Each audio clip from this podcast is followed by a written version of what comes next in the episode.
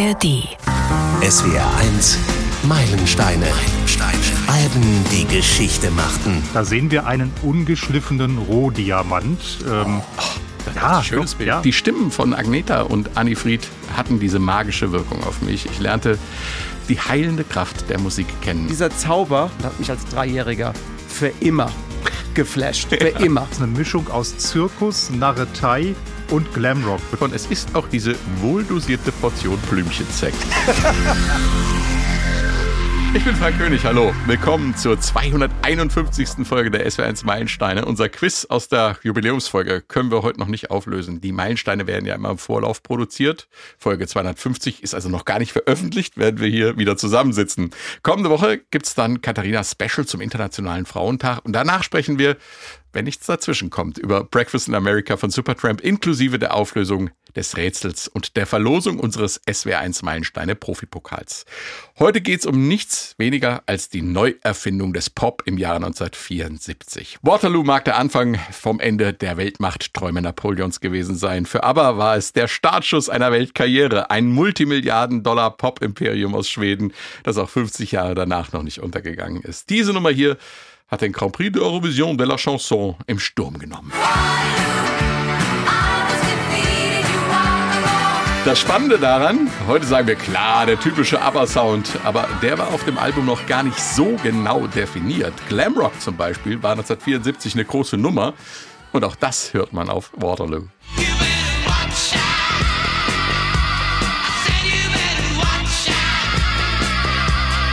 Watch Out klingt eher wie Sweet. Wir sprechen gleich über Waterloo, aber und die Entwicklung eines bahnbrechenden Sounds. Im Studio sind aus der SW1 Musikredaktion Dave Jörg und Nils Bergefeld. Hallo ihr zwei. Hey. Hallo. So, normalerweise kommt hier der Jahresrückblick von 1974. Wir hatten es in diesem Jahr schon zweimal von 74. Corton Spark und Pretzel Logic.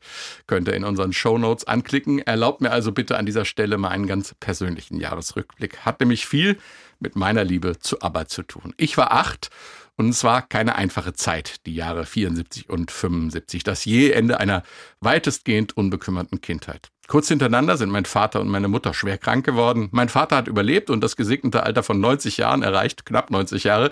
Meine Mutter starb, da war sie gerade mal 53. Für mich ging das Leben weiter. Halt hat mir die Familie gegeben, die Freunde und das Radio. Vielen Dank an dieser Stelle an den Hessischen Rundfunk, an Werner Reinke und die Hitparade International. Radio, das war für mich nicht nur Ablenkung und Unterhaltung, Information, es war Trost. Und ich beschloss auch Radiomann zu werden. Und durch das Radio habe ich ABBA kennengelernt. Eigentlich komisch, war ich doch eigentlich über die Beatles auf dem Weg zu härteren Gefilden gewesen, aber die Stimmen von Agneta und Annie Fried hatten diese magische Wirkung auf mich. Ich lernte die heilende Kraft der Musik kennen. Anders kann man es nicht nennen, was damals abging. Auf meinen ausgedehnten Hundespaziergängen habe ich äh, imaginäre Interviews mit ABBA geführt. Tja, und jetzt sitzt einer hier, der das wirklich gemacht hat. Äh, ist doch gar nicht so lange her, dass du Björn und Benny getroffen hast, Dave. Ich bin neidisch. Ich bin neidisch auf mich selbst. Ich bin auch neidisch. Das, das war im November 2021, äh, also kurz bevor das äh, letzte neue ABBA-Album äh, Voyage nach knapp 40 Jahren ABBA-Pause rausgekommen ist. Ich war einer von Sag sechs. Mal, ganz kurz, wenn ich dich unterbreche, ja. heißt das Voyage oder Voyage? Das heißt Voyage. Ach so, guck mal hier. Aber sie, sie akzeptieren Voyage. Aber okay. das, das ging am Anfang durcheinander, aber ich habe sie in dem Interview auch gefragt, was ah, wie die Aussprache okay. nun ist. Aber das geklärt. Ja. Äh, also das, das war jedenfalls nach dieser knapp 40-jährigen äh, ABBA-Pause und ich war einer von sechs deutschen Radiojournalisten, die die interviewen durften. Benny und Björn, äh, das war äh, vor dem Wetten das Auftritt in Nürnberg äh, in einem Hotel und äh, das war wirklich surreal, wie die dann reinkommen, weil man, ich, ich kann das total verstehen, wenn du da emotionale Erinnerungen an, dein, an deine Kindheit hast. Bei mir ist das äh, auch total in Mark und Bein gegangen, weil ich mit knapp drei Jahren vor der Jukebox meiner Eltern äh, im Westerwald, die hatten eine Kneipe da, äh, SOS gehört habe, ja, und die ABBA-Musik äh, gehört und lieben gelernt habe. Ich habe aber weitergehört, als sie in den 80ern uncool waren. Also das war mir egal. Und dann stehen da, die da, da vor. Da gehörte schon was dazu, ne? Also ja, da, absolut, ich kann mich ja. erinnern, dass man das dann auch gerne mal verleugnet. Also ich persönlich hab, gebe zu, ich habe das dann verleugnet. Aber heimlich habe ich natürlich einen Liter geliebt. Mir, mir, war das, mir war das egal. Äh, ich, und, und nach all dieser Zeit stehen da diese zwei Ikonen vor mir, ja, komplett ohne Allüre, man kann ganz normal mit denen reden, sie mhm. sind nahbar, tolle Leute, Und äh, das ist wirklich alles sehr surreal für mich gewesen. Ich habe das dann total professionell erstmal alles durchgezogen. Aber nach einer halben Stunde Interview, ich bin dann raus, ich war total geflasht. Ich musste mich dann erstmal wieder eine Stunde zusammenreißen, um, um kapieren, was da, was da passiert ist. Ich, ich weiß noch, ich bin da raus vors Hotel, habe erstmal so habe ich wirklich ja. reagiert. Also das war, äh, das war wirklich äh, absolut genial. Kann man nicht beschreiben. Noch neidischer wäre ich gewesen, wenn du Agneta interviewt hättest. Ja, Aber die gibt ja keine Interviews. Kann ich verstehen, ja. Wir werden gleich dank dir noch viel mehr von den ABBA-Männern erfahren, äh, was Waterloo angeht. Nils, äh, warum äh, die Band ABBA ein persönlicher Meilenstein für mich ist, das habe ich schon erzählt. Was macht das Album für dich zum Meilenstein? Das ist in diesem Fall etwas komplizierter zu beantworten. Am liebsten wäre mir, ich könnte dir sagen, weil mich dieses Album musikalisch einfach umgehauen hat. Hat es aber nicht. Weil musikalisch, sind wir uns, glaube ich, einig, ist Waterloo jetzt nicht unbedingt äh, ein absolutes Meisterwerk, aber es ist was anderes. Also es sind mehrere Faktoren, die dieses Album dann doch zu einem Meilenstein machen. Es ist äh, in mehrerlei Hinsicht musikhistorisch bedeutsam. Es ist der Soundtrack zu einem der wichtigen Momente der ESC-Geschichte. Mhm ähm, mit dem Titelsong. Wir werden ja gleich noch drüber reden. Es ist aber auch ein ja fast komplettes Abbild der musikalischen Bandbreite der frühen 70er Jahre. Also auf diesem Album, das ist vorhin ja schon kurz angedeutet, da ist alles drauf, was es damals gab in der musikalischen Landschaft. Da ist Glamrock, äh, Disco-Sound, Rock'n'Roll, melodiöser Schlager, ist alles dabei, ein bisschen Reggae. Und äh, damit komme ich auch schon zum Hauptgrund, warum Waterloo ein Meilenstein-Album ist. Denn da sehen wir einen ungeschliffenen Rohdiamant. Ähm, oh. Das ja, ist ein schönes doch, Bild. Ja, äh, ja. Den, Be den Beginn einer Weltkarriere und das Suchen und Finden, also gut, wahrscheinlich eher das Suchen in diesem Moment, des zukünftigen Sounds dieser Gruppe. Und auf diesem Album haben Benny und Björn rumexperimentiert, ausprobiert, was so geht. Das ist musikalisch, ja, da muss man ehrlich sein, eher so ein bisschen Kraut und Rüben. Mhm. Aber es gibt tatsächlich schon eine Handvoll Songs, vor allem die, die wir gleich hier auch noch ein bisschen genauer betrachten. Da zeichnet sich schon so ein bisschen der Sound von ABBA ab. Und auf diesem Album, da hält sich ja auch noch die Waage, wer die Songs singt. Da ist es, also gibt es viele Titel, da haben Benny und Björn noch die Lead Vocals. Mhm. Das ist ja dann auch so ein Lerneffekt, den sie wahrscheinlich dann auch gemacht haben, dass das vielleicht besser ist, wenn die Frauen singen, also Agneta und Annie Fried. Ähm, und die stehen ja dann auch in den späteren Jahren im Vordergrund. Also auf diesem Album sind wir quasi live dabei, wie sich so langsam der typische berühmte ABBA-Sound rauskristallisiert. Also ein historisches Dokument. Schön hast du das gesagt. Das mit dem Rohdiamanten hat mir gut ja. gefallen, Nils. Hast du bestimmt lange dran gefallen. ja, nee, ist vier Stunden. Den S1 Meilensteine Podcast gibt es auch in der ARD Audiothek und wer ihn da abonniert, verpasst keine Folge. Und wer einen Albumvorschlag hat, kann uns schreiben, meilensteine.swr.de oder eine Sprachnachricht, das ist neu, per WhatsApp oder Signal an 06131 92 93 94 95. Wir freuen uns über Vorschläge, Anregungen und Kritik. Chris Camacho hat unseren Meilensteine.swr.de geschrieben. Hallo Meilensteine Redaktion, euer Podcast ist mega. Meine 85-jährige Mutter habe ich auch schon angefixt.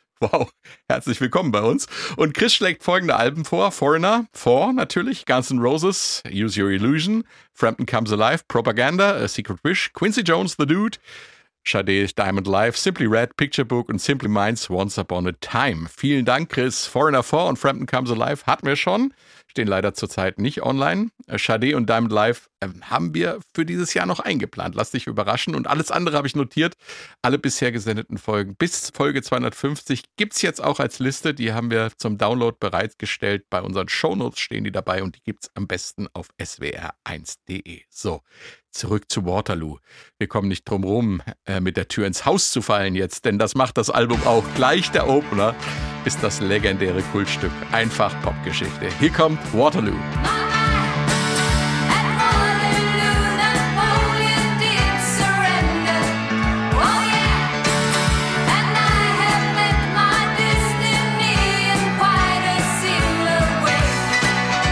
Dieser Anschlag auch, ne? Der ist so ikonisch, ja. wie Benny das spielt. Ja. ja.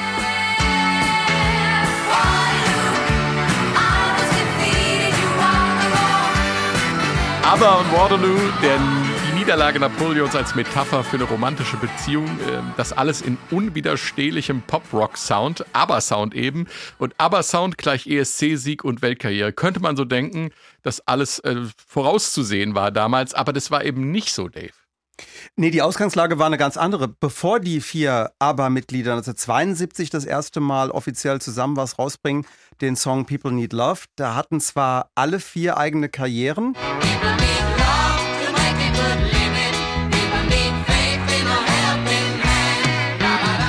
Und sind in Schweden schon sehr bekannt gewesen. Agneta und Frieda hatten gut laufende Solokarrieren. Die Männer hatten jeweils äh, vorher ja eine Band. Björn Ulvaeus, die Hootenanny Singers und Benny Anderson war bei den Hapstars. So haben die Jungs sich auch kennengelernt und die haben beschlossen, auch was zusammen zu machen, Musik zu machen. Aber international war es für Schweden praktisch unmöglich, irgendwas zu reißen. Benny und Björn haben es dann als Duo versucht und waren auch daheim in Schweden erfolgreich, aber international vor aber das Einzige, was die geschafft hatten, war immerhin eine Nummer eins in Japan mit She's My Kind Big of in Girl. Japan. Äh, äh, ja, aber Sie so waren hieß nicht in- der. Sie waren big in Japan. zumindest mal für kurz mit dem Song She's My Kind of Girl.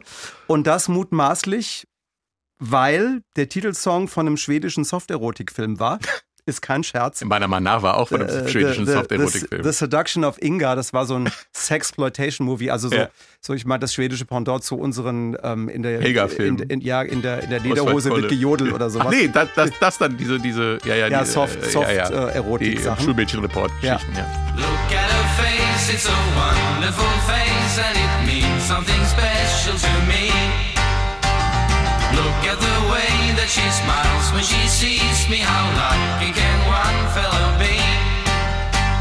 She's just my kind of girl, she makes me feel fine. Aber in Großbritannien oder in den USA zu landen war für Schweden extrem schwer. Mit der ersten ABBA-Single People Need Love haben, haben die es versucht. Und die Plattenfirma Polar Records mit dem ABBA-Manager Stig Anderson, äh, der hatte gute Kontakte in die Welt gehabt und hat von einem internationalen Durchbruch geträumt. Und die Briten haben ihm immer gesagt, komm nicht mit diesem kontinentalen Mist. Und in den USA hat Stig Anderson nur eine Plattenfirma gefunden, die die erste ABBA-Single rausbringen wollte. Und das war das Label von einem gewissen Hugh Hefner. Womit wir wieder beim Schulmädchen-Report. Irgendwie habe ich da auch einen Zusammenhang gesehen. Und Benny und Björn haben das im Interview erzählt mir, was das für eine Schmach war, äh, so leicht angeschmuddelt vermarktet zu werden. Außer Playboy Records hat die Platte aber in den USA keinen interessiert. It was released by Playboy Records. Playboy Records, Yes. yeah, they were the only company who wanted to release it, and they called it Benny and Bjorn and Svenska Flicka. Schwedische Mädchen. Benny und Björn und schwedische Mädchen. Uh, that Playboy was Records. terrible. But that was what it was like in those days. Nobody listened to anything that came out of Sweden, possibly here in Germany, but in the Anglo-Saxon world, nobody. So they, they just threw everything in the, uh, the garbage bin.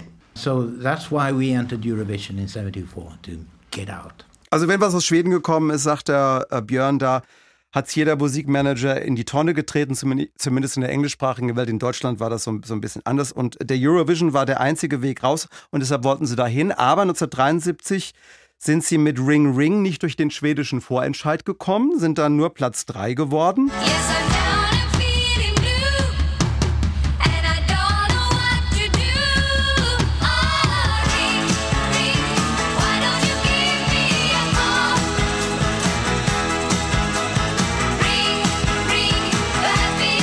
äh, waren am Boden zerstört, aber Stig Andersson oder Stickan Andersson, wie er ja eigentlich heißt, der hat äh, Benny und äh, Björn Druck gemacht, einen riesen Hit zu komponieren, haben die dann auch gemacht und äh, dann sind einige Komponenten Haben die dann auch gemacht, ist schön gesagt. ja, ja, ja, ja. ja. äh, die, da sind dann aber Komponenten zusammengekommen. Also die haben im Metronomstudio in Stockholm das Ding aufgenommen mit tollen Studiomusikern und sie hatten einen genialen Verbündeten und das ist auch ein wichtiger Faktor in der ABBA-Geschichte, den Toningenieur Michael Betreto. Mhm. Der war Angestellter im Studio, der war Fan vom Phil Spector Wall of Sound. Also dieser bombastischen Produktionsart, bei der verdoppelt oder verdreifacht man Instrumente, spielt die mehrfach ein und macht den Sound richtig fett. Und so hat er das auch mit Waterloo zum Beispiel gemacht, damit es wirklich aus dem allerletzten Kofferradio gut, gut klingt. Das würde eine der Grundlagen des ABBA-Sounds werden, diese Produktionsart. Also eine technisch gute Aufnahme, dazu echt gutes Songwriting. Und das war Benny und Björn von Anfang an echt wichtig. That's what we did. We realized, you know, the songwriting, to get good at songwriting, that was the important thing. And also, it helps if you can do good recordings of those songs that you're happy with, you know. And if those two women who sing have a, an absolutely unique sound together, that helps. Yeah, yeah. you need some luck too. Yeah. Yeah.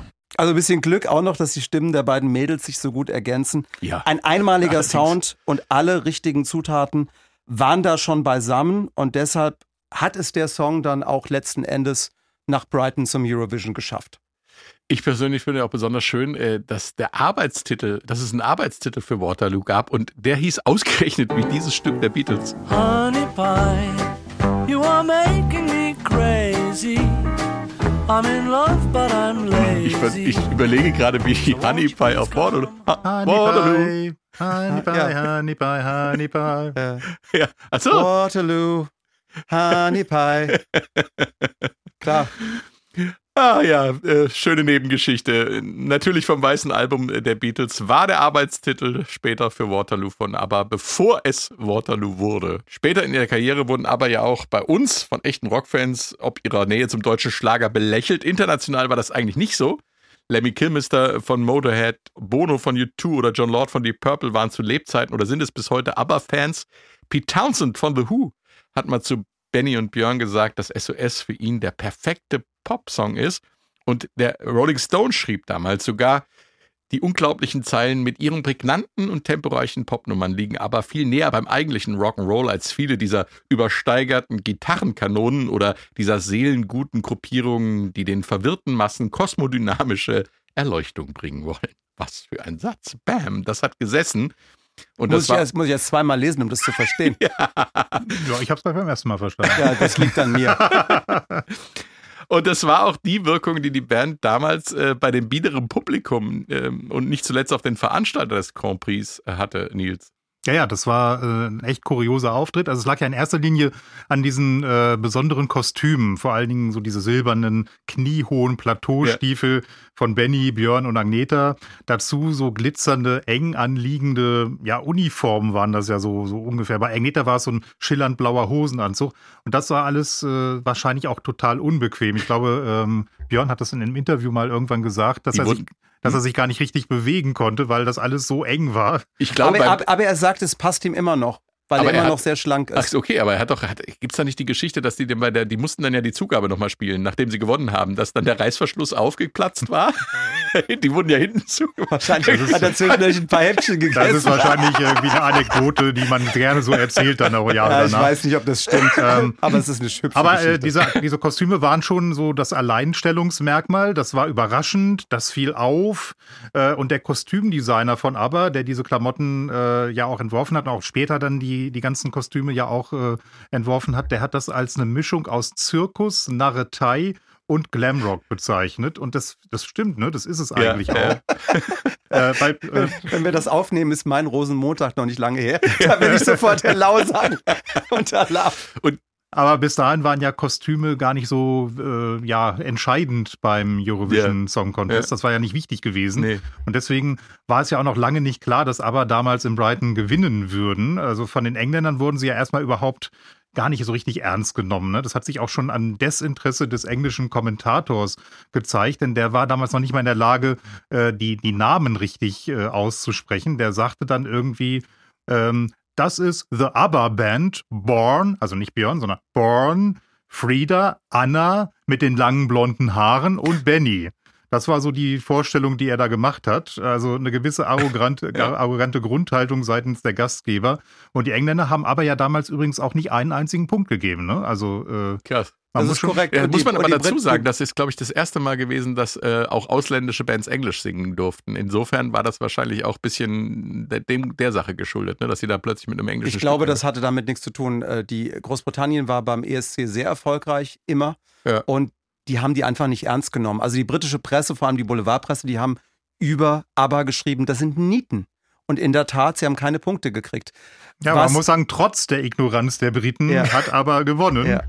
Und äh, warum? Weil sie es konsequent gemacht haben. Ne? Also die, die, das war ein ungewöhnlicher Song, eine gesanglich wirklich perfekte Performance. Ich habe mir den Auftritt auch nochmal äh, gestern angeguckt. Also das war wirklich, äh, da können sich manch andere so eine Scheibe von abschneiden, was so gesangliche Qualität angeht. Und dann eben diese überraschende Inszenierung. Und der Dirigent war dann ja auch noch als Napoleon verkleidet, als er dann reinkam. Also es war rundum eine gelungene Show. Ein, paar, ein paar Anekdoten dazu. Normalerweise hat ja ein komplettes Live-Orchester in diesen Jahren beim äh, Grand Prix Eurovision de la Chanson die Songs gespielt, aber bei Waterloo wollte man ja diesen fetten, rockigen Wall of Sound auf die Ja. Bühne bringen und das wäre mit dem Orchester nicht gegangen, äh, aber hatte einen Backing-Track dabei, ein Tonband. Ich glaube, das ist nie zuvor vorher passiert und das Orchester hat dann am Ende nur ein bisschen Bläser und so dazu gespielt und bei den Proben hatten die britischen Tontechniker, ich glaube, das war auch wieder so eine, so eine Haltung, keinen Bock darauf, das laut einzustellen. Und der, der Stick Anderson, der Stickan, Ja. der, der hat einen peinlichen Wutanfall gekriegt und äh, hat aber gewirkt. Die Techniker haben es dann laut genug eingespielt. Äh, und aber hat ja dann gewonnen, logisch. Ja. Und, die, und die häufigste Frage danach war dann, warum singt ihr eigentlich einen fröhlichen Song darüber, über ein Ereignis, das 40.000 Menschen das Leben gekostet hat? Äh, und das war so ein kleiner Vorgeschmack auf die wirklich fiese Presse, die, die aber oft hatten, auch zu Hause dann in, Ja. in Schweden und natürlich von den, äh, von den Briten. Und äh, äh, Nils, da du ja gesagt hast, null Punkte ne, von, der, von der Mhm. britischen Jury. Äh, ich war ja bei der, bei, der, bei der digitalen Show von den Avataren in, in London. Mhm. Da war ich 2023. Und äh, da tritt Björn auf und sagt vor britischem Publikum, weitgehend britischem Publikum, zweimal am Tag, ihr habt uns damals null Punkte gegeben. und das gibt jedes Mal einen großen Lacher. Italien übrigens auch null Punkte, ne? Ja. muss man auch sagen. Ja. Ähm, ich, es gibt noch so eine Anekdote, dass die die in den Klamotten nicht auf die Bühne lassen wollten. Ja, wahrscheinlich war es eher einer von den Security-Leuten oder so, die gesagt hat, in den Klamotten geht er nicht beim Prix auf die Bühne oder Regisseur. Ich weiß es nicht. Äh, gibt auch so Nee, im ich- Hinterkopf ich, so, glaube, eine, so eine das, Anekdote. das, ist, das ist die Geschichte, dass, äh, dass dann, ähm, als der Song gewonnen hat, dann ja die, die Songwriter auf die Bühne Ah. gebeten werden. Und äh, der Stick Anderson, der ja äh, äh, den Text von Waterloo geschrieben hat, also deren Manager, Ja. äh, der ist dann auf die Bühne und ich glaube, sie ich, ich, ich kenne die Anekdote, dass sie dann die, äh, die, die Benny und Björn in dem Aufzug nicht mehr auf die Bühne lassen wollten, weil das den nicht, also äh, ich glaube, das verschwimmt so ein bisschen, Ja, ja, aber da, da war irgendwas. Das ist Legendenbildung wahrscheinlich auch ein bisschen. Aber das gehört ja bei so einem legendären Stück Fernseh- und Popgeschichte einfach auch dazu, dass man, dass sich Legenden drumherum ranken. Ähm, ich habe es eben schon erwähnt, äh, der erste ESC, bei dem nicht in der Landessprache gesungen werden musste, ne? Glaube ich, war das damals. Hm, Ja, ist so, glaube ich, äh, eine hilfreiche Entscheidung gewesen. Das, Ja. das ging durch die 70er ein paar Jahre. Ähm, Ich glaube, es war zwei Jahre später, äh, da ist äh, Silver Convention Ah, aufgetreten. okay. Also die, die, die Disco-Truppe, die auch Fly Ja. Robin Fly gemacht hatte. Ja. Die hatten einen englischsprachigen Song Telegram. Den fand ich ganz gut, ist aber auch nicht weit gekommen. Ja. Aber es ist, wie gesagt, wieder rumgeswitcht worden. Dann gab es Ja. mal wieder die Regel, jeder nur in seiner Sprache und jetzt äh, ist es wieder internationalisiert. Die mussten es nicht in der Landessprache singen, aber es gibt noch eine schwedische Version und wir sind eigentlich ganz froh, äh, dass nicht die schwedische Version beim Grand Prix gespielt wurde, denn dann hätte die Geschichte vielleicht auch ein anderes Ende gehabt. Hier kommt die schwedische Version.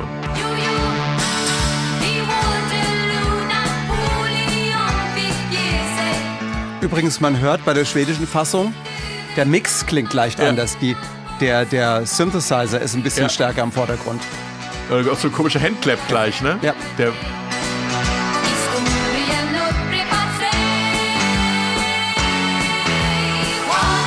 da. Ja, die sind ein bisschen stärker Ja, im Vordergrund. ja. Ja. Mhm. Klingt schon etwas anders. Und natürlich, wenn die ganze Welt das nicht auf Englisch gehört hätte, wäre es in vielen englischsprachigen Ländern wahrscheinlich auch nicht so durch die Decke gegangen, wie es dann am Ende passiert ist. Das Ende von der Geschichte Waterloo wurde inzwischen zum größten Hit der ESC-Geschichte gewählt. Und natürlich ist aber das Größte, was der ESC je hervorgebracht hat. Aber auch das hätte ganz anders kommen können, hätten sich aber für Hasta Manana als ESC-Beitrag entschieden. Und das war durchaus im Bereich des Möglichen. Die bayerische Version in Posta Manana. No, ich hab keinen Manana nicht. Ein Lacher, Leute. Das ist ein Lacher. Ich genieße gerade Agneta. Also,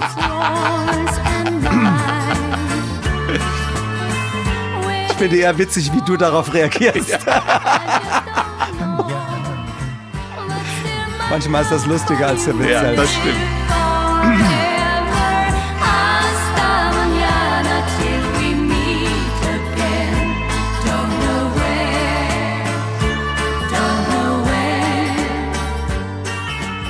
Ganz verzaubert von Agneta. Ach, wunderbar. Ja. Hasta Manana heißt auf Deutsch bis morgen.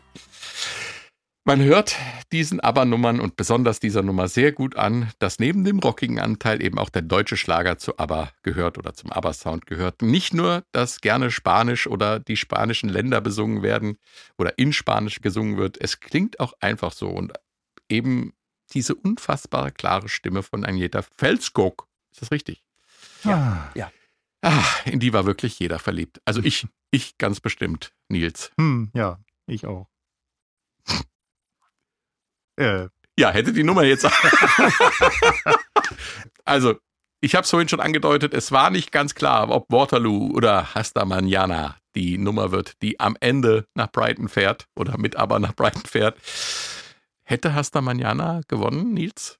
Nur mal so hypothetisch gefragt. ja, Säßen wir hier und würden über einen Meilenstein der Musikhistorie sprechen. Ich würde gerne sagen ja, weil ich auch so ein großer Fan der Stimme von Agneta bin und weil ich diesen Song auch wirklich wunderschön finde. Ja, es ist Schlager pur, aber dieser Song weckt bei mir so wohlige Erinnerungen an meine Kindheit. Also wenn ich diesen Titel höre, dann versetzt mich jetzt immer wieder zurück in die Zeit, so als vier- oder fünfjähriger Junge in der Küche meiner Eltern und da stand dieses alte, quäkige Radio. äh, und das war so dieser Sound, der da rauskam. Also, aber gut, ich schweife ab. Äh, Ja. wenn, äh, Nein, das stimmt ja, es war ja so. Ja, hätte auch Cindy, es- und- Cindy und Bert sein können. Ja, ich glaube, die haben bei mir nie so, obwohl, ich meine, der Hund von Baskerville, der erweckt bei mir auch noch gute Gefühle, aber das ist eine andere Geschichte. Ja, aber das ist, Das ist aber wirklich es ist, ein eine schöner, andere es ist ein schöner Song. Darüber sind wir uns, glaube ich, einig. Aber die Frage war ja, hätte dieser Song, also hätten sie mit diesem Song den Grand Prix gewonnen? Und ich befürchte, Wahrscheinlich nicht, denn zum einen war dieser schlagereske Sound der Sound des Grand Prix in den Jahren davor auch schon gewesen. Also Ja. es wäre schon zu ähnlich zu dem gewesen, was die Leute da Ja. erwartet hätten. Und dann hätten auch diese schrägen Kostüme nicht gepasst, dann hätten sie sich etwas biederer anziehen müssen und dann wäre man wiederum nicht aufgefallen. Und was auch dagegen spricht, obwohl ich Agneta ja liebe, aber es ist halt ein Agneta-Song und dieser besondere Sound der beiden Frauenstimmen, der diese ganze Band ja auch so prägen sollte in den Jahren danach, der wäre da gar nicht vorgekommen.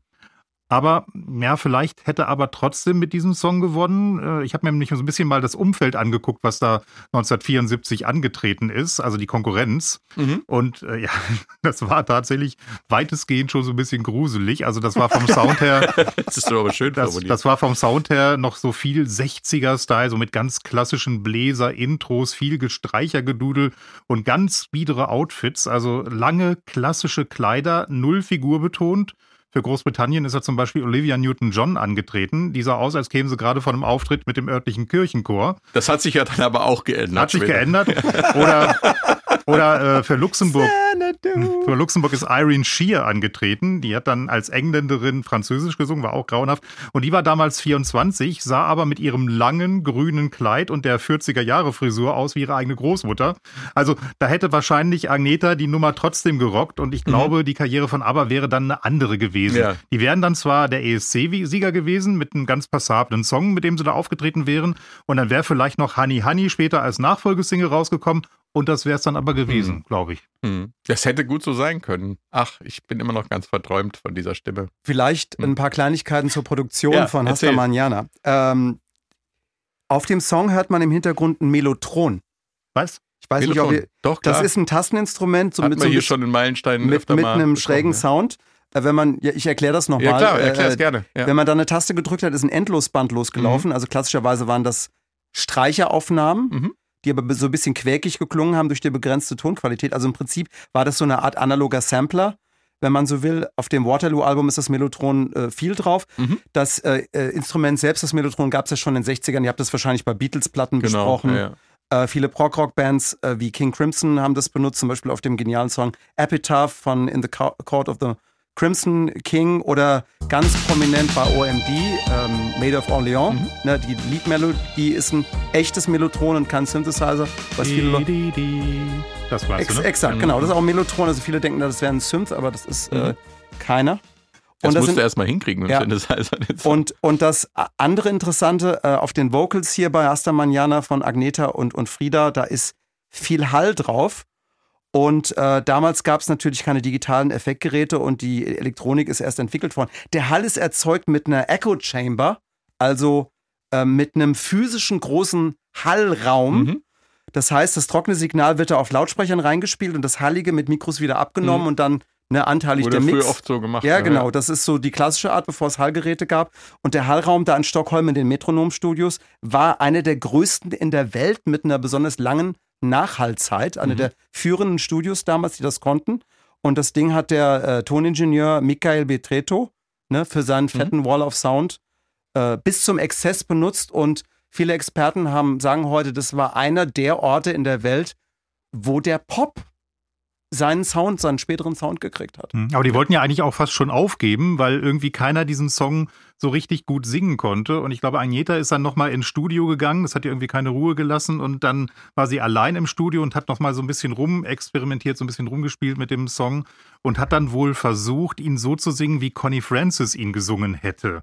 Ihr großes Idol. Und das hat dann Ja. funktioniert. Also dann ging es plötzlich. Geschrieben von Sick Anderson, glaube ich, auf den Kanaren, ne? Die haben Äh, ja, er hat, er hat, Text. ja, äh, es war auf den Kanarischen Inseln. Ja, ich bin, ich bin ziemlich sicher. Und zwar hat er morgens oder er hat immer Radio gehört und äh, die Radiomoderatoren haben dann immer gesagt, hasta mañana, bis morgen. Tschüss. Ja, so ja, und, und das fand er irgendwie gut. Das Er war hat den Text dann auch telefonisch, glaube ich, durchgegeben, ne? mit einer schlechten Telefonverbindung noch irgendwie. Ja. Und dann hat sie rumexperimentiert und ist darauf gekommen. Interessant, ich habe mir das gestern nochmal alles angehört und hatte plötzlich eine Assoziation und äh, die hat mit dieser Nummer hier zu tun. We'll meet again. Don't know where, don't know when, but I know we'll meet again some sunny day. Das wird der Stick Anderson wohl auch gehört haben in seinem Leben irgendwann mal. We'll Meet Again von Vera Lynn. Ähm, das war der Mutmach-Song im Vereinigten Königreich während des Zweiten Weltkriegs. Ähm, vielleicht vergleichbar mit Lala Anderson und Lily Marleen in Deutschland. Und auch Pink Floyd haben Vera Lynn ein musikalisches Denkmal gesetzt. Ich glaube, die, Musiker, die äh, Sängerin ist äh, vor zwei, drei Jahren gestorben, im betagten Alter von über 100 Jahren. Ein Song of the Wall heißt äh, nach ihr, Vera. Wer äh, will, kann die Folge hören. Wir haben sie verlinkt in unseren Shownotes und die gibt es zuverlässig auf swr1.de. Wie auch immer, Produzent. Also, hm? äh, ich, ich bin da noch nicht so ganz sicher, ob mich dieser Song mit dem Astavanianer in irgendeiner Form so verquickt, außer dass es äh, drei Worte oder vier Worte gibt, die. We'll meet again, Ja. don't know where, don't know when. Ja, aber äh, es, ist ist ja, halt- es ist ja kein Durchhaltesong, den ABBA da gemacht haben. Nein, ne? das hat ja nichts mit einem Durchhaltesong zu tun, es ist einfach eine Inspiration. Also ein Durchhaltesong ist es nicht. Hm. Und es ist ja auch eher ein Mutmach-Song, das Original. Äh, und man, ich würde das jetzt mal unabhängig von der Bedeutung des, des Songs im Zweiten Weltkrieg sehen, sondern einfach, es ist ein Klassiker, den Stick Anderson garantiert kannte. Hm. Und ähm, also verschiedene Quellen sprechen davon, dass er sich da hat inspirieren lassen. Wie auch immer, ich bin von ganz alleine drauf gekommen. Lasst mir doch mal meine Möglich ist Assoziationen. es. Ja, es ist denkbar. Mensch. hier gibt es keine Denkverbote. Also der hat sich ja, Björn und Benny, Stick Anderson, alle haben sich ja mit den Klängern der 30er und 40er Jahre auseinandergesetzt. Das hört man ja auch. Die haben ja eigentlich alle musikalischen Inspirationen der Welt in sich aufgesogen. Ne? Ja, also und- auch in und diesen die- Musical-Sachen hört man diese Anklänge ja auch immer wieder. Äh, Und ähm, äh, der, den, den Schlagereinfluss, das kann ich immer nur wieder sagen, den darf man gar nicht unterschätzen, weil in Schweden deutscher Schlager, unser klassischer deutscher Schlager, Mhm. Sehr populär war und das war wirklich eine, eine große Inspirationsquelle und das hört man eben bei Asta Manjana ganz, ganz deutlich. Ja. Es gibt ja sogar eine deutsche Version aus Schweden von Astavaniana, gesungen von, äh, wie hieß sie noch? Kommen wir gleich noch zu. ah, kommen wir gleich Ja. noch zu. Dann Schnitt. Dann ziehe ich das zurück. ja, nee, was hat er gesagt, glaube ich? Also die Hauptinspirationsquelle waren die Beatles und der deutsche Schlager. Ne? Glaube ich, hat er mal gesagt. Erste Mal, ja. Und Ja. natürlich äh, Beach Boys, äh, Ja. Rock'n'Roll und sowas.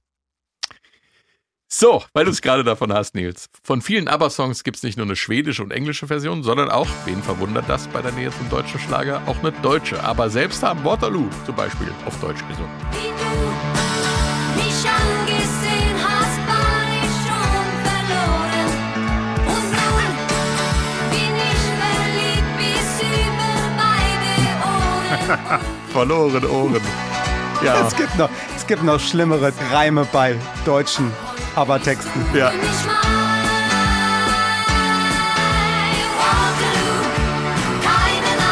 so in Sturm wie du. Bitte? Im Sturm wie Im du. Ah, Ich kam davon wie Napoleon. ich komme davon wie Napoleon.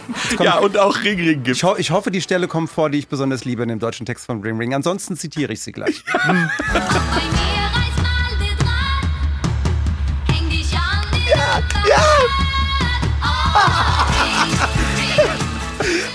Auch bei mir reißt gleich der Draht, häng dich an den Apparat. Genau, das ist die Stelle. Danke. Großartig. Ring, Ring, telefonieren ist fein, ja. Und später gab es dann noch SOS auf Deutsch. Und Hasta Manana gab es auch auf Deutsch. Äh, klar, so schlageresk wie der Song eben ist, aber nicht von ABBA in dem Fall. Die deutsche Version stammt nicht von Lade, nein, von Lena Andersen. Ja, und auch die ist eine Schwedin. Du bist der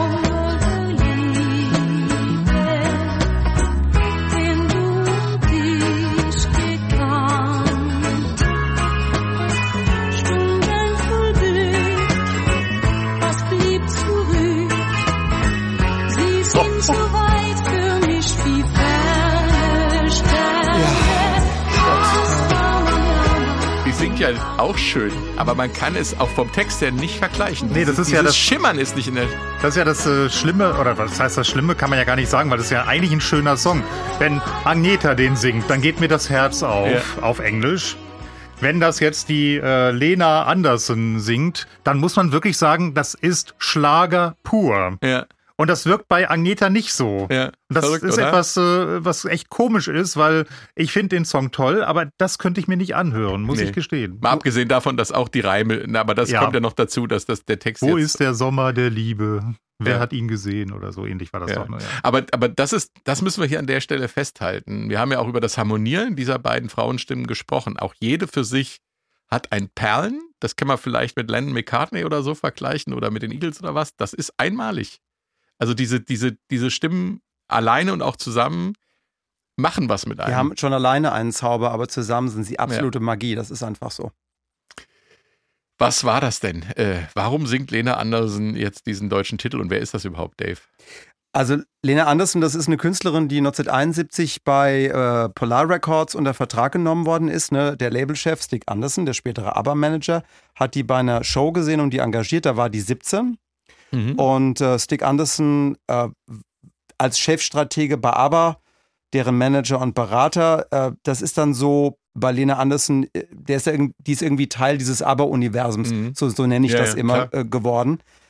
Die hat einige deutsche Schlagerfassungen von ABBA-Hits gesungen, eben auch den und Backing Vocals bei ABBA Live-Konzerten. Also sie Auch- war schon wirklich ja, ja, in sie, diesem sie, sie, Universum. war, sie war da Im wirklich. eine, Universum, Äh, ja, sie aber- sie ja. war da drin, ja. Bei ABBA The Movie äh, sieht man sie auch, ne, dem, dem berühmten Ja. Kinofilm von 77, den, äh, ich glaube, alle drei, wir alle drei im Kino gesehen haben. Natürlich, Ja. Ähm, und da hat sie, da hat sie auf der Bühne äh, Live-Backing-Vocals gesungen. Also wer einmal in dieser ABBA und Polar Records Welt drin war, der ist da so schnell nicht mehr rausgekommen. Da gibt es noch viele andere Beispiele. Und das muss man erklären. Polar Records ist das Label, das ABBA in Schweden rausgebracht hat. Mhm. Für alle anderen Territorien hat der Stick Anderson äh, dann Lizenzverträge gemacht. Bei uns kamen die ABBA-Sachen, wissen wir alle, bei äh, Polydor Mhm. raus. Ne? Und Polar Records selbst hätte den Weltmarkt alleine gar nicht handeln können. Und was ich ganz spannend finde, der Stick Anderson hat das Label schon 1963 äh, gegründet, also neun Jahre vorher, nee, nee elf Jahre vorher. Ja. Und als äh, sein Geschäftspartner äh, Bengt äh, Benghak gestorben ist, hat Stick den Björn Ulvaeus 1971 gefragt, ob er mit ihm zusammen die Labelgeschäftsführung machen will. Mhm. Denn ähm, Björn hat einen Abschluss in BWL und hat diese Rolle auch übernommen. Noch bevor es mit ABBA eigentlich losgegangen ist, ist er so, sozusagen geschäftsmäßig eingestiegen. Aber das muss man, glaube ich, auch verstehen, wenn man dieses ABBA-Imperium verstehen will und diese Vermarktungsmaschine, ja, die das war Stick steckt. Anderson. Das, war Stick war- Anderson und Björn ist eben auch ein, ein, Ein Geschäftsmann. absoluter Geschäftsmann und ja. Und er hat, absoluter Profi, was und, das angeht. und hat dann, ne? ge- also wir reden hier von der Zeit, bevor ABBA überhaupt ABBA waren. Ja. 1971 ist äh, Björn schon als Geschäftsmann eingestiegen und hat Stick gesagt, ja klar, kann ich machen, aber ich hol Benny mit rein. Und so, ha- so haben die beiden Männer geschäftsmäßig schon in, diesem, in dieser Firma mitgearbeitet. Das erklärt, warum bis heute äh, äh, Benny und Björn einfach verdammt gute Geschäftsleute Dieses sind. Imperium funktioniert nach wie vor. Das haben wir ja bei der Veröffentlichung de des letzten Albums dann auch gemerkt. Und bei der das war ja Show. eine Ja, und- unglaubliche und vorher beim- bei Mamma Mia, Kann man nur mit, mit Taylor Swift im Moment vergleichen, ne? So die Art und Weise. Ja, Also, rund um die Veröffentlichung gab es jeden Tag eine ABBA-Meldung. Wir haben es ja jeden Morgen in der Konferenz gehabt. Ne? Das ist, äh, wird das Netz geschwemmt mit Also das, Geschichten. Ne? Das ist, das ist wirklich ein Fakt, den man, den man wirklich selten liest, dass Benny und Björn auch geschäftsmäßig mit drin waren. Komischerweise hat es äh, die, die Männer nicht davor bewahrt, also Benny und Björn nicht davor bewahrt, dass in den 80ern dann rauskam, dass Stick Anderson ihr enger Freund, ihr Berater, ihr Manager, der Mann, der aber sozusagen von der Geschäftsseite her erfunden hat, sie um 4,5 Millionen Dollar, glaube ich, äh, an Tantiemen betrogen hat Ja. und deren Freundschaft zerbrochen ist und der ähm, dann auch wirklich die Firma aber an die äh, an, an Polygram verkauft hat. Bei Geld hört der Spaß Ja, halt ja, auf, klar, ne? bei Geld hört die Freundschaft auf. Aber das finde ich einen sehr interessanten Ja. Aspekt, das muss man auch verstehen in das dieser ist auf jeden Phase. Fall so, ja. Dass wir uns in der ganz frühen Geschichte von ABBA befinden, sieht man auch am Plattencover. Die vier nach Pärchen sortiert, in typisch 70er Jahren Hippie-Style, in einem weißen, sakral wirkenden Raum vor einem großen romanischen Fenster mit mächtigem Fensterkreuz. Und wer steht da? Naja, Kaiser Napoleon natürlich höchstpersönlich, der ABBA allerdings den Rücken zeigt und versonnen aus dem Fenster blickt. Äh, die Songtexte sind ja relativ trivial, aber dann solch ein aufgeladenes Cover kann sich jeder denken, was er will. Interessant ist, dass das damals noch nicht erklärt wurde, wer oder was aber überhaupt ist, Nils. Denn das hat man erst auf dem Plattencover erfahren. Ja, ja, da stehen, stehen ja zwei Namen drauf. Es Ja. steht ja ABBA drauf und dann stehen nochmal die äh, Einzelnamen drunter. Ja. Da muss man ein paar Jahre zurückgehen, um das zu verstehen, aber äh, wir haben ja vorhin auch schon mal kurz drüber gesprochen. Die vier hatten ja alle ihre eigenen Solokarrieren. Anni Fried war solo unterwegs, Agneta auch, die hat schwedische Schlager gemacht. Äh, Benny und Björn waren alleine und dann später zu zweit unterwegs und äh, die haben dann jeweils Agneta bzw. Anni Fried dann kennen und lieben gelernt, haben dann gemeinsam im Studio gearbeitet ähm, und haben 72 äh, die Platte aufgenommen People Need Love und auf der Single stand aber noch nicht ABBA, sondern Björn und Benny, Agneta und Anni Fried.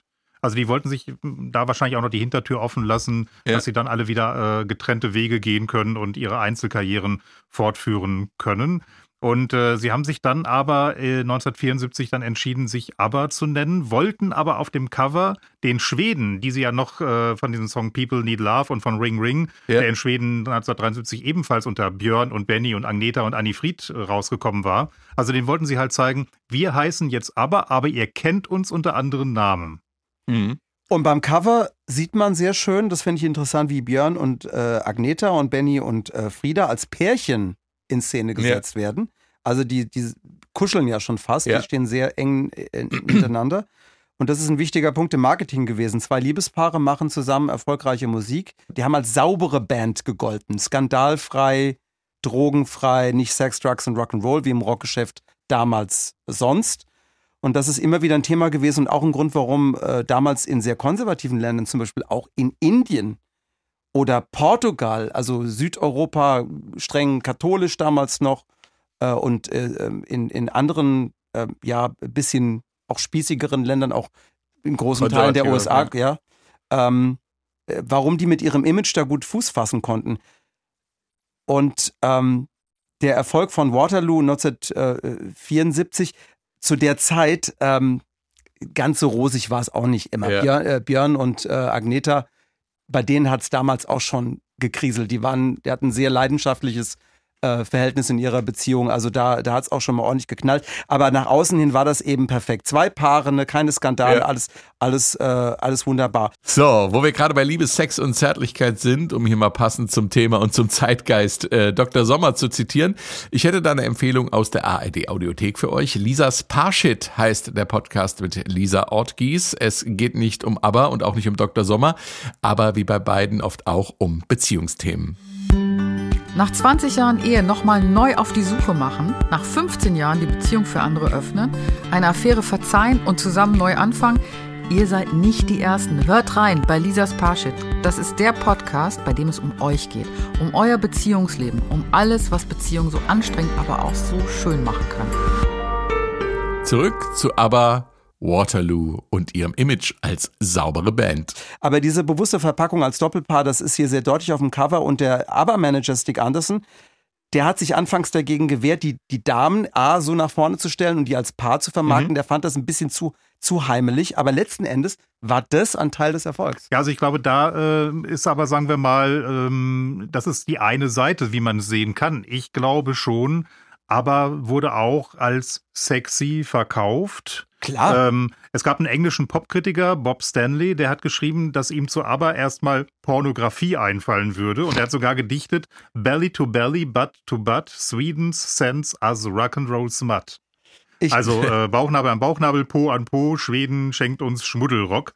Ähm, Schmuddelrock, aber, aber, schön. äh, aber das, äh, das, das Marketing war schon so ein bisschen auf sexy gemacht. Also allein die Kostüme, die waren ja immer äh, sehr sexy. Man hatte da nie viel gesehen, aber es war halt immer figurbetont und es war schon Für die damalige Zeit auf jeden Fall. Ja, klar. und äh, es war aber auch nicht schmuddelig und anstößig. Äh, das war eher auf so eine subtile Art, ja, sexy oder erotisch, aber äh, Ja, ja, also ich, ich meine, ich meine, äh, ein, ein gesundes Eheleben äh, widerspricht, also ich meine, die machen ja da irgendwas. Nein, nur weil du ja gesagt hast, äh, der wurden so ein bisschen als Saubermann-Image. Äh, Ja, aber das heißt ja Ja, nicht das- sexlos, aber es heißt dann e- eben nicht hedonistisch, sondern Ja. es heißt schön in den Bahnen der, äh, der Pärchen. Ja, aber, aber ganz kann ich dem auch nicht zustimmen. Das war schon so ein bisschen doppeldeutig. Also es waren die Bahnen der Pärchen, die nach außen gegeben wurde. Auf der anderen Seite wurde natürlich auch mit sexuellen Fantasien die ganze Zeit gespielt. Wir kommen ja gleich noch zu Hani Hani, wo im Hintergrund gestöhnt wird und äh, das volle Programm abläuft.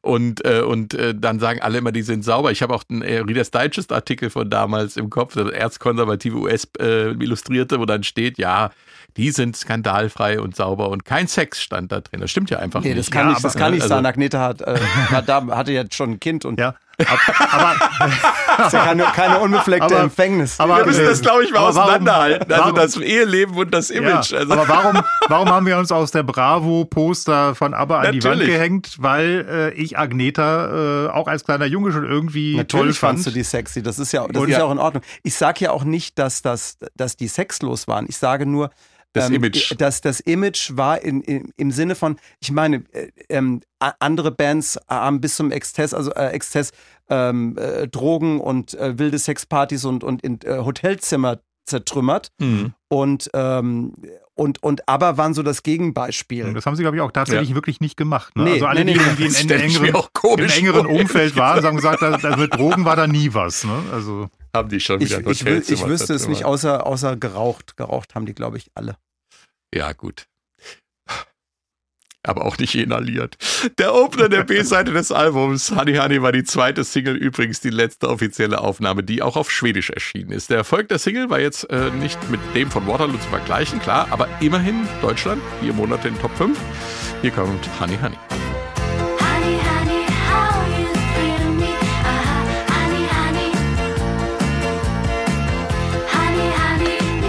So albern die Nummer, aber irgendwie süß.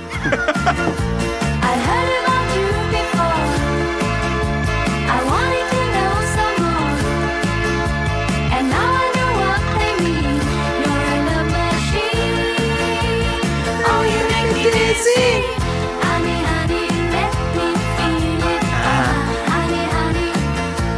Honey Honey, sehr erfolgreich unter anderem bei uns in Deutschland. Vielleicht auch, äh, weil die Nummer irgendwie süßlich schlageresk klingt, ähm, war sie hier so erfolgreich und man glaubt es kaum. Die Fachpresse hat auch diese Nummer oft wohlwollend besprochen. Cashbox hat damals geschrieben, ein süßer Poprocker mit straffen Harmonien und exzellenter Produktion.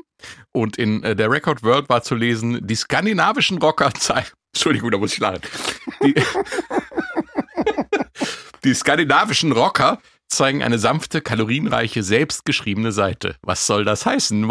Also, vielleicht auch ein bisschen Übersetzungsfehler. Äh, unter skandinavischen Rockern stelle ich mir jedenfalls auch bis heute noch was anderes vor. wahrscheinlich aber, aber, kalorienreich muss man wahrscheinlich mit Zuckersüß. Ja, oder ja, Zuckersüß, so. zuckersüß, Ja. ja, ja, wahrscheinlich ist das. Hab ich ich habe das nur etwas flüchtig Schwedisch, übersetzt. schwedische Rocker Europe Dann, am besten noch. Die skandinavischen Rocker zeigen eine sanfte, zuckersüße, selbstgeschriebene Seite. Ja, wieso selbstgeschrieben? Äh, Verstehe ich trotzdem nicht. Ähm, woher die Interpretation kommt, äh, dazu gleich. Was macht Honey Honey für dich zum Hit, Dave? Ja, die, die Melodie ist natürlich ein Ohrwurm. Die ist, die ist ich würde schon fast sagen, unbarmherzig. Wenn, wenn ich das Ding gehört, gehört habe, dann geht's mir echt nicht mehr aus dem Schädel.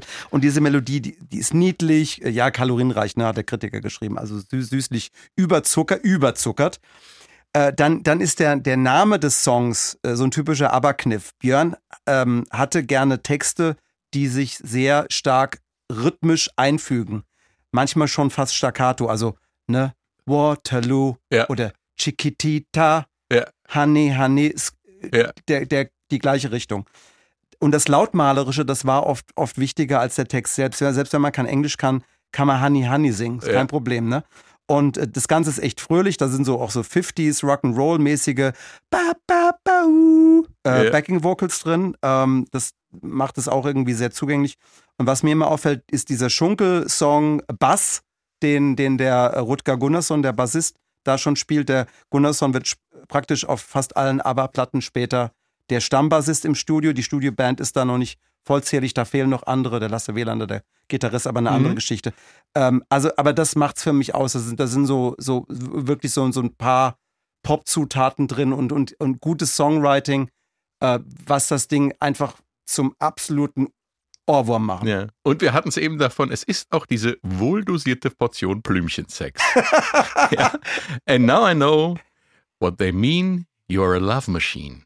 Oh, you make me dizzy. Jetzt weiß ich, was Sie meinen. Du bist eine Liebesmaschine. Ach, äh, du machst Das klingt mich jetzt aber nicht so schwindelig. sexy, oder? Oder wie Nee. Otto sagt, bin ich etwa keine Sexmaschine? Also ich, ich amüsiere mich sehr über diese Stelle mit der Ja. Love Machine. Und auch weil das, das, Stöhnen im Hintergrund ist Ja. auch sehr schön. weil das ist ja Man muss eigentlich, genau hinhören, um es zu hören.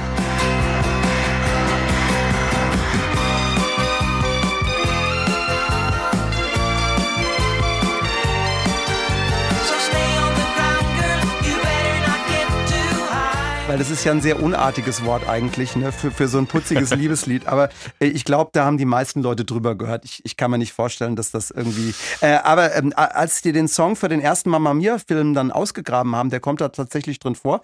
Da liest der, äh, der Charakter von der Sophie im Tagebuch ihrer Mutter, die ja von Meryl Streep gespielt wird. Da geht es ja darum, dass äh, wer ist ihr richtiger Papa? Drei Männer kommen da in Frage und sie will die einladen zu ihrer Hochzeit. Und in dem gesungenen Tagebucheintrag wird diese Love Machine Zeile dann dann äh, ähm, dann für einen der früheren Liebesliebhaber der Mama verwendet und dann beömmelt sich die Sophie darüber und in dem Kontext funktioniert das, Ja. funktioniert das, weil das so ironisch. Ja. Äh, also äh, der, der Song, ich finde es auch keinen der starken Songs, aber der hat durch den Film Mama Mia und durch das Bühnenstück Ja. vorher äh, nochmal einfach so nachleben. Und wenn wir jetzt in die, wenn wir jetzt in die Entwicklung des ABBA-Sounds blicken, du hast es schon durchscheinen lassen, diese Nummer mit diesen Staccato, mit diesen Worten, die sich rhythmisch gut singen lassen, das ist natürlich ein Kniff.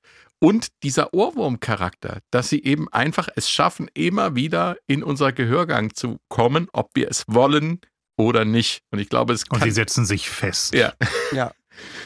Äh, Ich hatte ja schon gesagt, dass wir von der Al- Albumreihenfolge mal abweichen an dieser Stelle, um eine Entwicklung zu zeigen. Eingangs hatte ich ja schon den Song Watch Out angespielt und der kommt gleich nach dem süßlichen Honey Honey und Watch Out. Also aufgemerkt, das ist jetzt echt was, äh, wo keine Anleihen aus deutschem Schlager äh, drin sind. Äh, hört euch diesen genialen Übergang an. Ich finde es, ist zum Niederknien.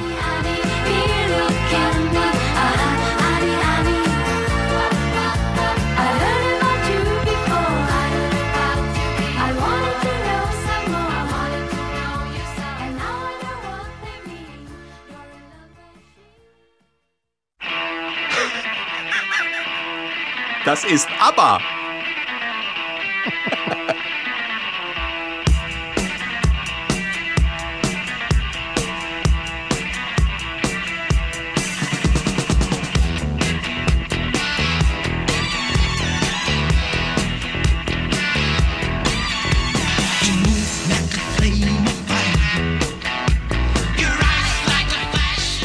Es ist Bowie.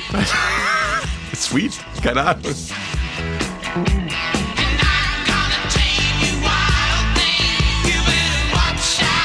wie die Gillern da hinten, ne? Der Hammer. Die trällern ganz schön, ja. Watch out! Glamrock von ABBA, Nils. Jetzt kommt dein Part. Da freust du dich doch schon die ganze Zeit drauf. Nee, wir hören uns das Album ja vor der, vor der Podcast-Aufzeichnung immer mehrfach an, also ich zumindest. Meistens nicht. mache ich das dann über einen Streaming-Dienst. Und als ich dann den Song Watch Out gehört habe, ich muss dazu sagen, den hatte ich irgendwie aus meiner Wahrnehmung damals auch irgendwie rausgestrichen, verbannt. Da habe ich dann schon nochmal genau auf mein Display geguckt, äh, weil ich irgendwie dachte, da haben die mir jetzt irgendwie einen Song von The Sweet dazwischen gemogelt. Nee, das war aber Watch Out, Glamrock in seiner reinsten Form und die Stimmen mit Effekten verzerrt. Das ist ja irgendwie äh, total schräg, aber es ist auch nicht der einzig schräge Sound und Song auf dem Album. Da gibt's da gleich als, als zweiten Song auf dem Album Sitting in the Palm Tree. See me sitting in the palm tree, looking down at people passing by. Sitting here, Ja. Ähm, ist so ein bisschen Pop-Reggae, auch da die Lead-Vocal, äh, Lead-Vocals bei den beiden Herren. Das klingt überhaupt nicht nach ABBA, textlich auch eine echte Nullnummer, muss man auch mal sagen. Der Song ist ah, wirklich fürchterlich. Das, Und das dieser- sage ich als Das sagen wir selten in Ja, ja, unserem das Podcast. in the Palm Trees Ja, aber geht gar nicht. gefolgt vom King Kong-Song.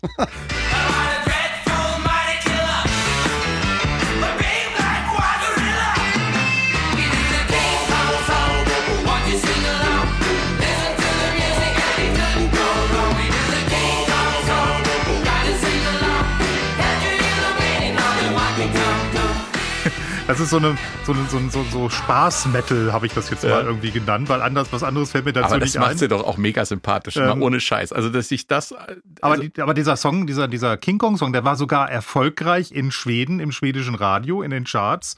Der war dann nämlich 1974 mehrere Wochen in der Radio-Hitparade von Radio Schweden platziert. Und ist- das ist kommt auf davon, wenn es ein halbes Jahr gekommen, dunkel ist, glaube ich. ne? Ja, Nein, vielleicht. aber nein, die unterschätze den schwedischen Humor nicht. Ja. Also das, äh, der King Kong Song ist so ein, die, die Briten würden sagen, ist ein Novelty Song, also ein Ja. Spaßlied. Ja.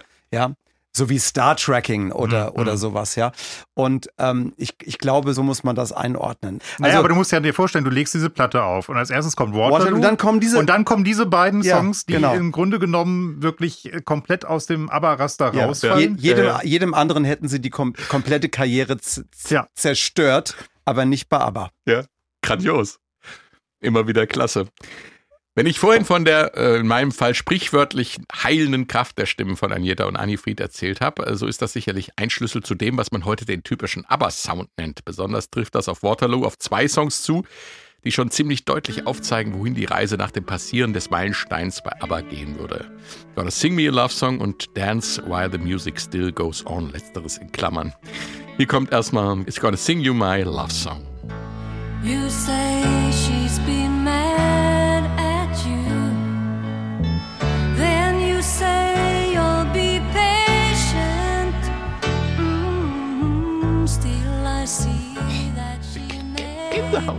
Ich höre diese. Stimme und mir stellen sich die Haare auf. Das ist aber die Frieda jetzt. Ja, egal. Ja. Bei beiden.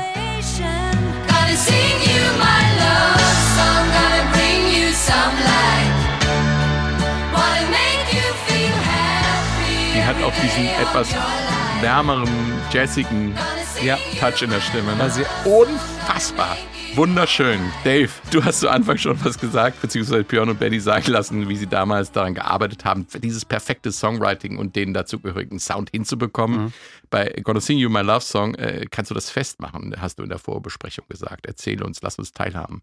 Also bei der kompletten Platte, bei dem Waterloo-Album hatten sie ihren Weg noch nicht so richtig gefunden. Benny und Björn, die Jungs, haben immer noch gedacht Mhm. damals, dass sie eine Rockband sind. Mhm. Also eine richtige Rockband. Also Bei Watch Out, ne? ja, ja. Ganz klar äh, die, äh, das, was sie eigentlich sein wollten. Aber äh, äh, dass sie mit ABBA praktisch so ihr eigenes Genre erfinden und ein absolutes Alleinstellungsmerkmal äh, kriegen würden mit ihrem eigenen Sound, das hatten die noch nicht kapiert. Das mussten die erstmal verstehen, dass sie eben keine Rocker sind. Mhm. Aber bei Gonna Sing My Love Song höre ich die großen ABBA-Balladen schon, schon raus, wie äh, Agneta und Frieda sich äh, dann beim Refrain mit ihren Stimmen er ergänzen. Agneta ist ja technisch ein Sopran Mhm. und die Frieda singt ein bisschen tiefer, diesen Mezzosopran. Und dass diese Harmonie, äh, äh, die, die äh, mir da schon bei dem Song hier Gänsehaut macht, Ja. äh, und Honey, Honey und Waterloo, das, das hat mir keine Gänsehaut gemacht. aber Gonna Sing You My Love Song, da haben Benny und Björn bestimmt ewig dran geschrieben, da auf, auf Wixö, auf der, auf der Insel vor Stockholm, da wo die sich im Sommer immer getroffen und gearbeitet haben in den Ferienhäusern.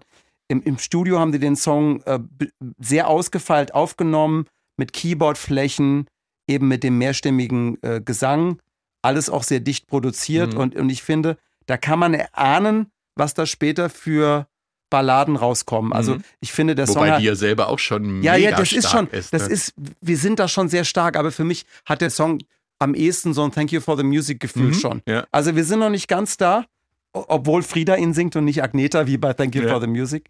Äh, aber Gonna Sing My Love Song hat schon, äh, schon, schon was von diesem, von diesem melancholischen Zauber. Ja, geht Ja. ans Herz. Der ne? geht ans Herz. Ja. Und dieser, dieser Zauber, der ist dann ein Jahr später bei SOS komplett da und hat mich als Dreijähriger für immer geflasht. Für immer. in eine ähnliche Richtung geht Dance While the Music Still Goes On. Oh, my love, it makes me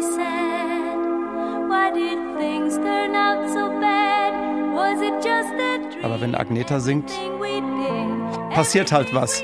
Aber wenn Björn, schön. Björn singt, Baby, give me one more dance. das ist übrigens ganz ähnlich wie bei Roxette. Kann, kann ich auch nicht ertragen, wenn Per singt, ehrlich gesagt.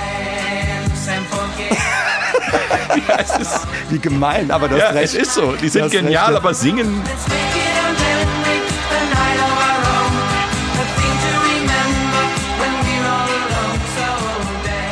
haben sie ja dann Ich finde, ich finde, also es gibt dieses legendäre Musikladen-Interview von ABBA. Ich glaube, das müssen wir auch mal verlinken in den Show Notes. Ähm, äh, wo, wo die da so, ich weiß nicht, war das beim Musikladen? Jedenfalls, Ja, es war äh, beim Musikladen, Agneta ja. und äh, Annifried sitzen in, äh, sitzen in so Sesseln und Björn und Benny stehen so dahinter, wie bei Dallas früher, der South Park Ranch. weißt du, wo die, wo die Frauen nur auf Sesseln stehen und, und, und, und, äh, Und JR und Bobby J- stehen JR und dahinter. Bobby stehen dahinter und behaken sich. Und dann werden die so interviewt und dann werden die gefragt, ja, weil die Mädchen werden gefragt, was macht ihr denn? Äh, die Jungs, ja, wir schreiben die Songs und produzieren. Und die Mädchen so, ja, wir dürfen tanzen und singen. Und ich finde, das, das ist so gemein, Oh Gott, ja. weil äh, das war damals so okay, aber es ist einfach so, ohne diese Stimmen Ja. wäre das nichts. Ja, und, und, und das, wir Ah, nicht nichts, hatten- aber es wäre ja, wär nie diese Weltkarriere geworden. Das ist einfach dieser Zauber. Man kann es nicht anders sagen. Wir hatten es ja vom Sexappeal und, Ja. und äh, Agneta ist ja ähm, von der Presse auch böse als der, äh, der sexieste Hintern äh, Ja. der, äh, des, Des Pop- Universums, des. Universums bezeichnet worden, und was sehr despektierlich war, weil sie haben nicht über ihre tolle, über ihre wahnsinnig tolle Stimme äh, geschrieben, sondern immer nur, wie sexy sie aussieht. Ich weiß nicht, heute ginge das Gott sei Dank nicht mehr durch, aber das hat sie sehr belastet, ganz im Ja. Ernst. Glaube ich, glaube ich. Aber die Stimme hat sie ja trotzdem gehabt und das Ja. ist äh, einfach Ja. eine wunderschöne Stimme. Und es ist immer toll, Nils zuzugucken, wenn Agneta ein Solo sing, singt, Ja. weil, weil er dann so ein Glitzern in den Augen Ja. kriegt. Das ist total schön. Nein, es berührt mich halt. Ja, das Ähm, ist ja auch, ein, also das ist ja auch super. Ich meine das ist- ganz im Ernst. Ja, ähm, aber es ist halt wirklich so, dass du, wenn du diese Songs hörst, auch jede ihrer Gefühlsregungen auch äh, quasi übertragen bekommst. Das ist ja das, was ich das Heilende meine. Ja, ne? Also ja. dieses, dieser Trost, der da drin steckt, Ja. der ist unfassbar. Ja? Es gibt Und ja das- später bei Winner, bei The Winner Takes It All so eine Stelle, äh, wo sie, wo sie wirklich die Stimme so ganz leicht ins Brüchige geht. Ja, ja. Und das Ja. ist dieser Moment, wo dieser I've Song so to- richtig, I've come to shake your ja, hand. Ja, das da- ist ja, wirklich, Genau. da, da bist du Wir haben uns ja schon mal zu dritt über Ja. Aber Ja, ja, unterhalten. genau. Da, da, äh, da äh, bei Winner Takes It All, da, äh, da, da, da bröselt der Nils schon fast. Nils, am Ende unserer Besprechung sagst du, das ist jetzt der typische ABBA-Song. Dance while the music still goes on. Ja, also zumindest einer von den beiden, die das äh, ausdrücken. Also es war der erste Song, den sie übrigens für das Album aufgenommen haben. Und äh, das war übrigens deswegen relativ ungewöhnlich für ABBA, weil diesmal, ähm, und das war auch das einzige Mal, nicht Benny am Piano bzw. am Keyboard saß, sondern der amerikanische Pianist John Rabbit Bundrick. Das war einmal und dann auch nie wieder. Ansonsten hat sich dieser Song, äh, ist, ansonsten ist dieser Song schon ganz, ganz viel ABBA. Also es ist ja bis heute nicht der bekannteste ABBA-Song, aber wenn man diesen Song weniger ABBA-interessierten Menschen vorspielen würde und fragen würde, wer ist das? Da würden garantiert 99 Prozent, ach, ich sage 100 Prozent kommen und sagen würden, sagen, das ist ABBA.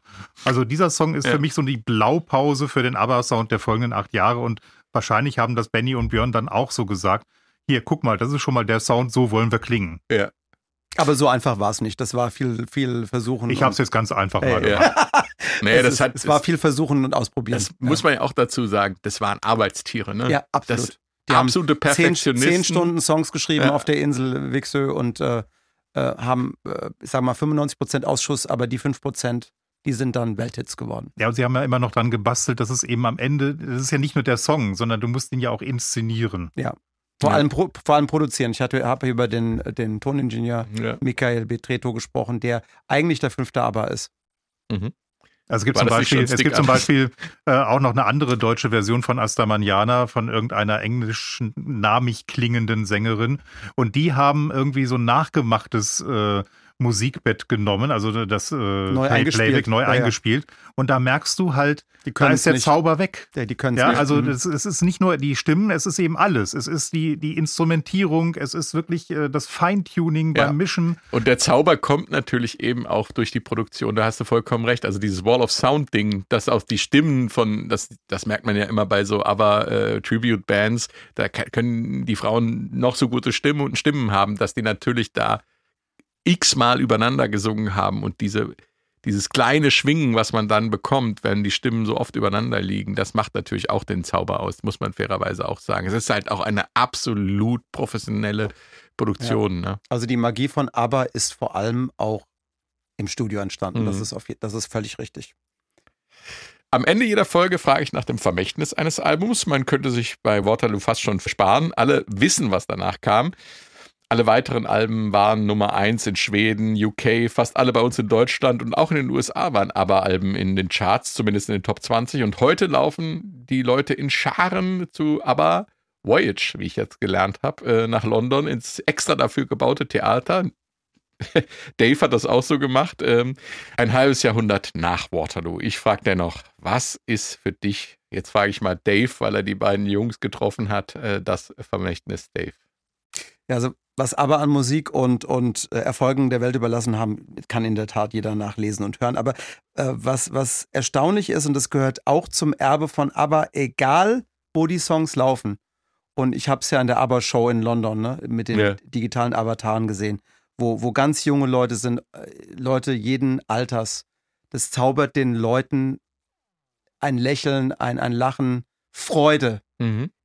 ins Gesicht und, und ins Herz. Mhm. Und das hat ja 50 Jahre nach Waterloo niemals aufgehört. Ja. Und äh, ich gebe die, die Frage quasi so ein bisschen an Benny und Björn weiter, von denen ich in dem Interview 2021 wissen wollte, wie, das, äh, wie ist das für euch, dass ihr all diese Fanliebe ja jetzt nach 50 Ja. Jahren, also fast 50 Jahren damals, immer noch abkriegt. Die beiden haben gesagt, das macht sie demütig, das macht sie glücklich, sie können das aber auch irgendwie kaum glauben. Aber die Liebe der Fans, die ist ihnen jeden Tag bewusst. That's wonderful. Oh, it's wonderful. I think it's wonderful. It's heartwarming, it's humbling, it's all of that all the time. The- there, there's not a day that we're not reminded about this love, this emotion coming towards us. It's fantastic. It's unique, I think. Einmalig. Ja. Tja, was für ein Schlusswort. Da kann man nichts mehr dazu sagen. Ich danke euch fürs Zuhören. Das war's mal wieder. Bis zum nächsten Mal. Ciao. Bis dann. Ciao.